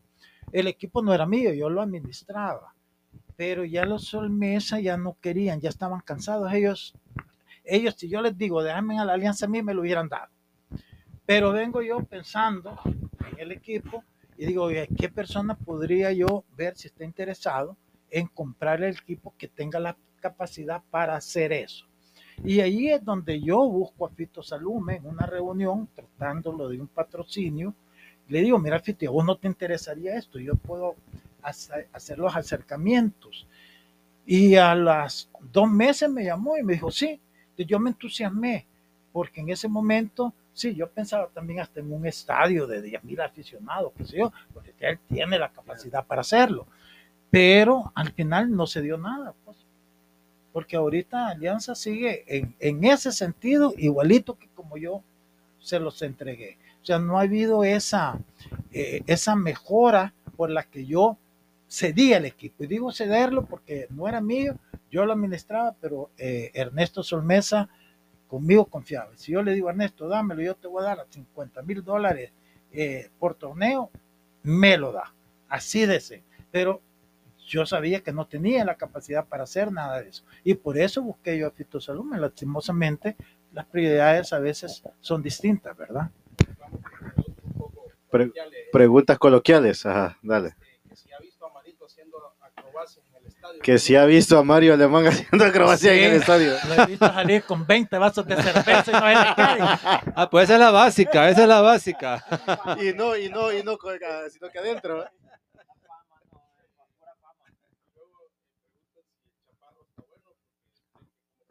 Ey, Es Coca-Cola, es trae el chaparro, Coca-Cola. trae el chaparro. El que trajo, el que trajo el patrocinador. que Queremos agradecer a un patrocinador que supo del, del, del, del invitado que teníamos. Y ahí está. Ahí está el El chaparro. chaparro, el chaparro que están tomando ellos porque yo solo café y agua.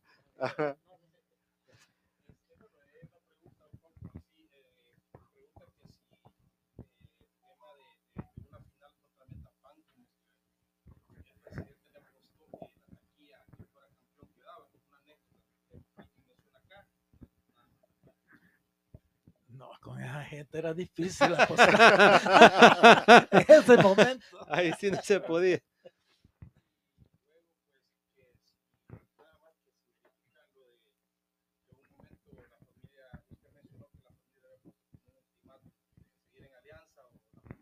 Su esposa, creo que usted dio. No, no, no, no. mira, Ella siempre me ha apoyado un montón. Es más, en parte de antes de que el equipo se hiciera autofinanciable, eh, cuando yo agoté mis reservas, ella me prestó y prestó una cantidad fuerte también para, para un torneo. O sea, no, ella siempre me ha apoyado.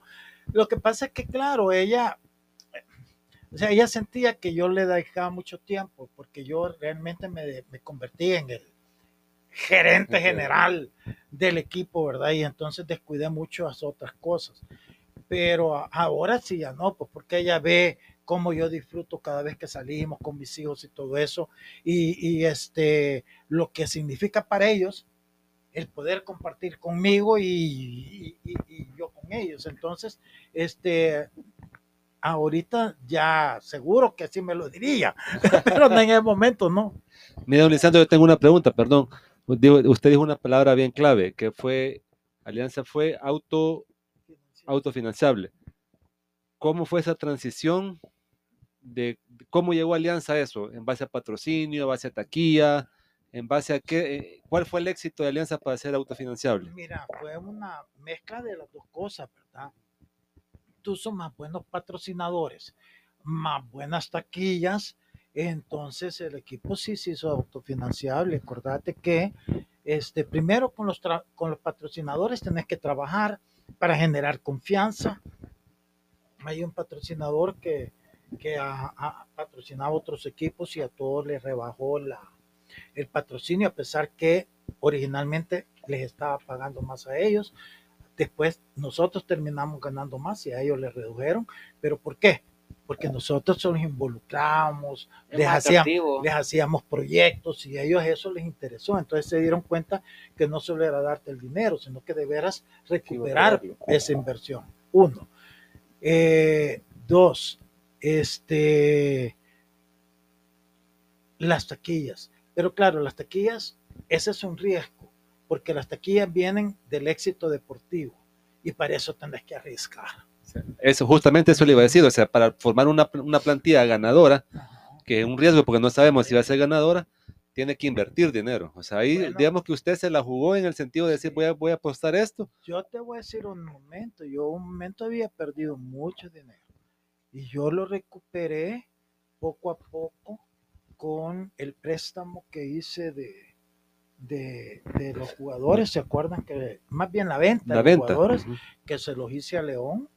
Este, ya con eso nos nivelamos porque ya estaba de veras en déficit. O sea, manejar a la alianza con una planilla de ponerte un presupuesto de 150 mil dólares y ustedes saben que hay, taqui- hay, hay, hay entradas que apenas llegan mil, dos mil aficionados, porque es la realidad. Sí, Hay partidos donde tú puedes meter 20, pero hay en la mayoría durante el torneo, si no es alianza, entonces los demás partidos son de 2, 3 mil aficionados, a no ser que de repente sea un partido que los puntos son importantes, la posición es importante y la gente llega.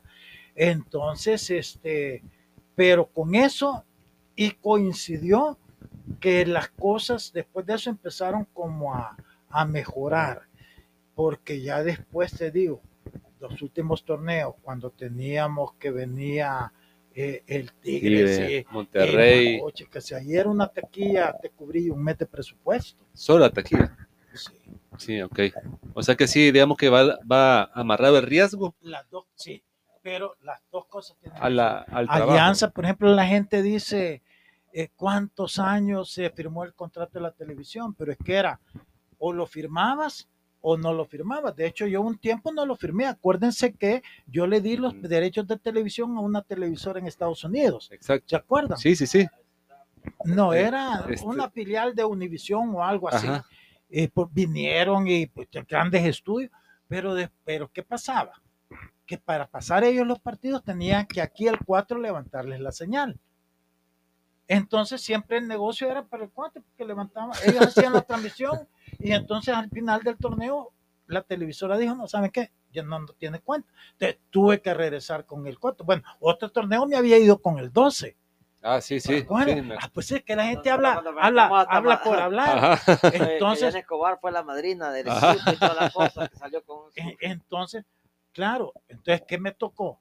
Negociar, pero negociar, porque yo, yo siempre he sido loco, yo por eso, yo si tenía que ponerme firme, me ponía firme, entonces yo no andaba, entonces hice buena relación con este, el director ejecutivo del Canal 4 e hicimos un buen contrato de patrocinio. No es ni mucho menos cerca de lo que pagan en Guatemala, en Honduras, en Costa Rica, pero acá, en su momento, en ese momento, era el equipo mejor pagado.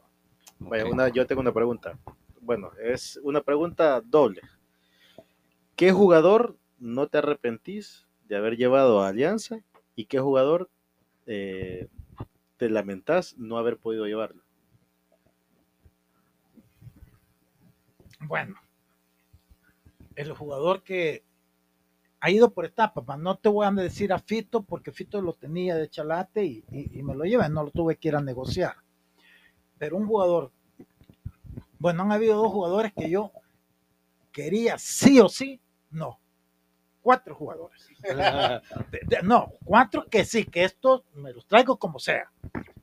Uno fue Osael Romero primero, Golazo que le sacó Ah, a Faz, el Faz. día del, del bombazo ahí Sí. en el estadio. el segundo fue Oscar Serén y los otros dos Marvin y Chicho. Chicho. Esos son los cuatro jugadores que yo dije, los quiero como de lo- lugar y me los traje. El otro podría ser pues Michel Mercado, a que me tuve que reventar ahí, pero mala suerte porque ya después dejé a la alianza, de- le dejé a Michel, pero ya no me quedé con él. Y peleó, y peleó con Metapan. Sí, estuvo bueno ese pleito. Esto me hace falta. Los pleitos. ¿Y cuál fue el que, el que, el que no pudo llevar? No, fíjate que, que lo que quise, eso es lo que más quería, y después a lo mejor alguno que otro, pero no así de... Internacional, no hay ninguno que. Fíjate que sí, hubo un jugador internacional que, no tengo el nombre, Bustamante, algo así, era un uruguayo que jugó en la MLS, un buen jugador. Este, y estuvimos negociando, además le hicimos una oferta muy buena, cerca de los 10 mil dólares, pero él no, no, no aceptó, él estaba a otro nivel, él ganaba muy bien en la MLS, jugó en el Seattle Sanders, era un jugadorazo, y este, no, no se pudo venir y me quedé con eso sin sabor. Y de ahí hubo otro, pero ese no lo conocí nunca, simplemente por las referencias que me dio este eh, Wilson, que él lo tuvo cuando estuve entrenando en Venezuela, era un venezolano. Pero le llamamos, estuve insistiendo con él, pero él en ese momento estaba jugando en Sudáfrica y está ganando 25 mil dólares. Uy. Entonces fue imposible traerlo. Sí. Otra pregunta, la última mía y de ahí los dejo a ustedes. ¿Es cierto que Diego Forlán estuvo en, en, en pláticas con el equipo o, o- o no? No, no, conmigo no. Lo que pasa es que hubo, hubo leyendas urbanas, así como cuando trajeron a, el Santa Tecla trajo a Abreu, entonces era Sí. como que ¿Qué? había jugadores, más o sea, en órbita para, para, para Alianza, como Forlán. Mi don Lisandro, y ya, digamos, ya con una pregunta más, si usted sigue teniendo comunicación con la gente de Alianza, con la directiva, sigue... Sí, esporádicamente. Ujú. O sea, hoy que quedó, que pusieron a, que, a, a Gonzalo A Gonzalo. Cibrián, lo llamé para felicitarlo. eh, lo tuvimos en un programa en una ocasión. Este, eh, hace poco lo llamé para recomendarle un jugador, pero posiblemente no, no les interesó. Eh, porque yo, pues a la alianza lo quiero y yo con Gonzalo, este, a mí me ayudó mucho cuando yo estaba, él era encargado de la fútbol femenino De fútbol, correcto. y me ayudó un montón. O sea, hizo, buena, hecho, buena- hizo buena gestión, ¿verdad? Ha- Sí. Ha, dejado el legado, digamos. Él en fútbol femenino, sí, él era un apasionado de eso y este con Alianza se lograron varios campeonatos, ¿verdad? Y, y a él le doy el mérito porque yo nunca he sido mucho del fútbol femenino, o sea, nunca le he dado mucho a Él él, lo formó, pero lo él formó no, a él y sí, entonces este eh, tuvimos esa buena relación, su esposa, sus hijos. Entonces sí, yo le tengo mucho aprecio y me alegro de que este, Es- este torneo tan difícil le, le Le- pudo dar la tranquilidad, porque él es bastante tranquilo. Sí. Entonces, no es como yo que soy más virulento, Miren, y no- más tranquilo. Y no nos puede contar así en primicia si usted sabrá de algún fichaje ahí, un, algún rumor que, que vaya como para Alianza de un jugador, porque ahí andan uno, ahí anda, anda rondando uno en el aire que dicen que tal vez, que sí, que no. Eh, un jugador de Metapan. No, mira, yo ya, ya el que había recomendado a Tigana en una que tuvimos hace dos meses era Gregory, Ajá, ¿verdad? correcto. ajá. pero ya parece ser que Metapan pues, llegó a una Acuerdo. negociación acuerdo. Mira, es, esa es la negociación de los jugadores, vos tenés que hacerlo seis meses antes, no podés esperar que va a terminar un torneo, porque tú tenés que saber qué jugadores tienen condiciones. Y, eh, y este y esos jugadores agarrarlo en el momento donde ya pueden firmar contigo, pero las cosas todavía no están claras con él en el equipo. Entonces ya una vez se comprometió contigo, lo firmaste, a lo que pase después ya no importa. Pero si tú esperas mucho tiempo, esperar que termine el torneo, aquí se ponen a llorar. Ah, que anda hablando con mis jugadores. Ah, pues, pues, sí, sí, puedes hacerlo, porque no, pues, yo no, yo sí, a mí, ¿qué, qué- Risa- risa me da cuando vienen, que por qué me estás hablando? Ah, anda a joderle. Todavía algunos lloran de que porque Mancía llegó a la alianza todavía en el, celebrando el campeonato con Santa Tecla y no sé qué, o sea, Si se puede, se puede, va. Sí. Es que mira, la misma estatuto del jugador te permite entrar en negociaciones, inclusive firmar seis meses antes. O sea, ahí no hay ningún problema, no entras en nada- ninguna ile- ilegalidad ni amoralidad, porque está permitido en los estatutos del jugador. ¿Por qué va a ser amoral eso? A ponerte las pilas y, y, y- y- y ponerte uso con tus jugadores, sí, no, ahí, ahí lo que pasa es que tal vez la afición lo mira mal. Por ejemplo, en el caso de las finales, eh, pues, este jugador falla un penal y al día siguiente está firmando con el, con Mira, el rival. eh, eso ya no lo puedes evitar, eso ya depende del profesionalismo de cada jugador. eso, pero, O sea, ahí no puedes hacer nada.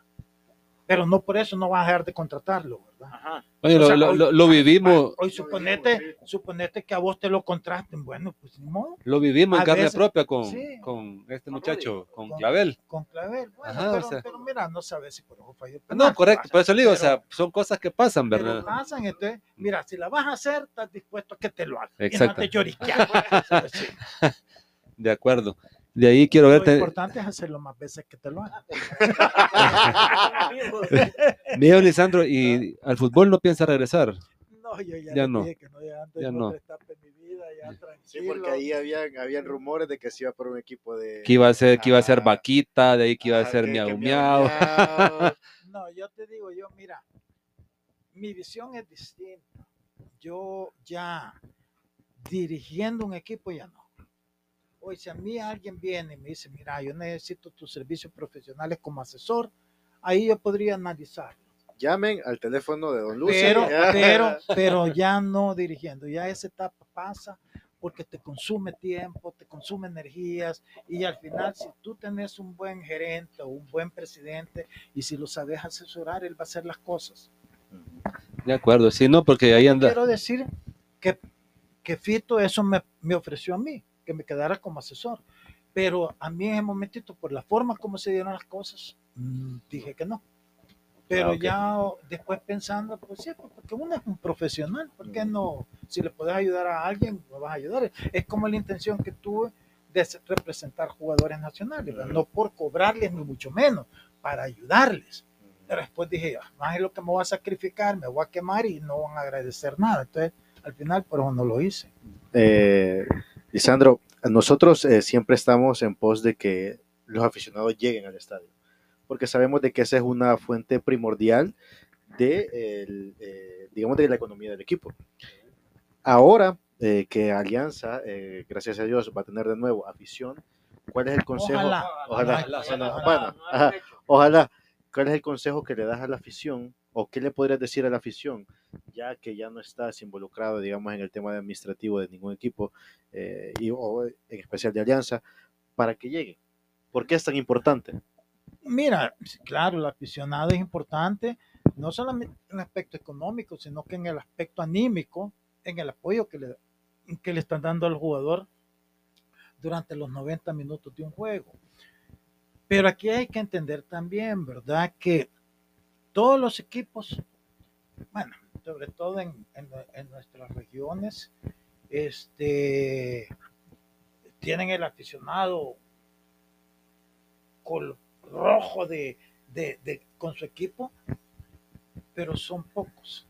O sea, en sí, yo te voy a decir, mira la, la ultra blanca. ¿Cuántos son? ¿Cuántos son los miembros del ultra blanca? Sí, son pocos, o sea, no son- 50, Ajá. O sea, la, la 60, base, la base, la base. la base, Estoy la hablando de la base. Sí, lo que, tal vez al final son los que decían Claro, hasta En, viajar. en un, los en un partido ellos mueven el entusiasmo y todo, pero ¿cuántos están dispuestos realmente a ese sacrificio y a ese esfuerzo? Porque es, es- es- Es grande eso, correcto. Entonces, ¿qué te quiero decir con esto? Mira, hay mucho aficionado que va a ir a los partidos importantes, pero que no puede, o por economía, o por otros compromisos, ir al estadio. Entonces, el punto, yo lo veía al revés. No se trata que el aficionado vaya. ¿Qué puedo yo como directiva hacer para, eh, para eh, motivarlos a que lleguen? Ya, porque entonces, si yo les doy una motivación, el aficionado va a llegar. Entonces, tú tienes que entender que el fútbol es, es una empresa. Por eso es importante un departamento de mercadeo, un departamento que, que genere ese tipo de, de incentivos, de motivaciones para que la gente vaya. Ahorita, eh, viene el partido de la selección con, la, con Messi, ¿verdad? Con, Messi, Miami. Ya se vendieron todas las entradas. Pero ¿quiénes compraron las entradas? Los patrocinadores. Las empresas. ¿Para qué? Para hacer promociones. Ah, pues sí. Pero la entrada, ponete platea 500. 500 dólares. Y por ejemplo, hay una empresa que te da por cada 500 dólares que gastes un, un, un, Un ticket. para una rifa. Van a vender 25 mil dólares para dar un ticket de 500. Pero están motivando que los clientes de ellos lleguen a comprar. Es que eso es uno que tiene que entender en el fútbol. Tú tienes que tener esa capacidad creativa para hacer que el aficionado llegue. Entonces no hay que reclamarle tanto al aficionado que no llega. Es tú que estás haciendo para que lleguen. Nosotros hicimos, yo ya les mencioné todas las cosas que hicimos. La tribuna familiar, el adulto mayor, este, eh, Regalos los regalos promocionales, las inflables fuera del estadio, son un montón de cosas. A veces no llega nadie, pero otras veces sí, pero poco a poco eso va generando. Y a nosotros nos genera un montón. Ok, gracias, Lisandro. Este, bueno, para ir, la última para ir terminando. este, eh, preguntan que si antes de ir a Alianza ese número de canas tenía ya. Eso fue gracias al infierno blanco. cortesía de. Eh, de ahí pues este, la pregunta que creo que la mayoría son eran formales ya ustedes lo explicaron literalmente. Ajá. Pero luego hablan así, con unos sentimientos de Mario Alemán por los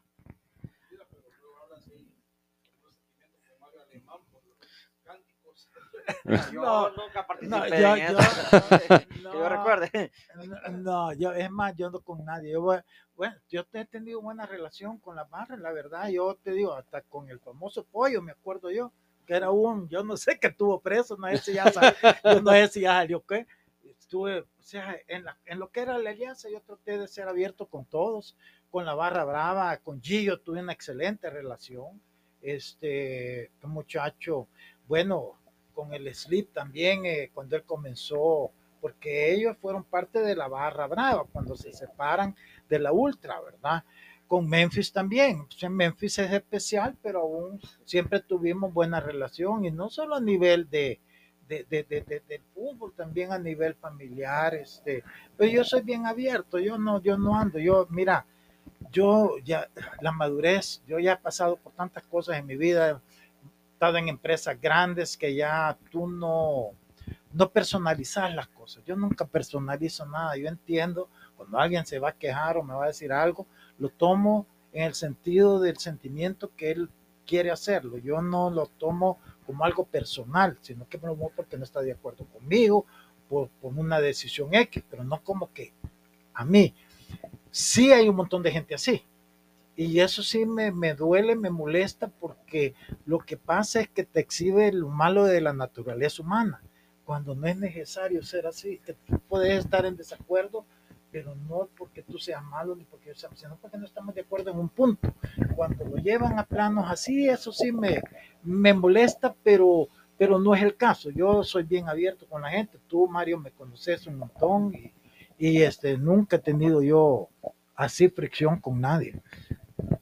Bueno, Solo, solo tengo un- una, una pregunta aquí de, en, en- en el, en el space de, de Twitter. La última, Alessandro, es de Cristian Peñate, eh, Bazooka, el periodista.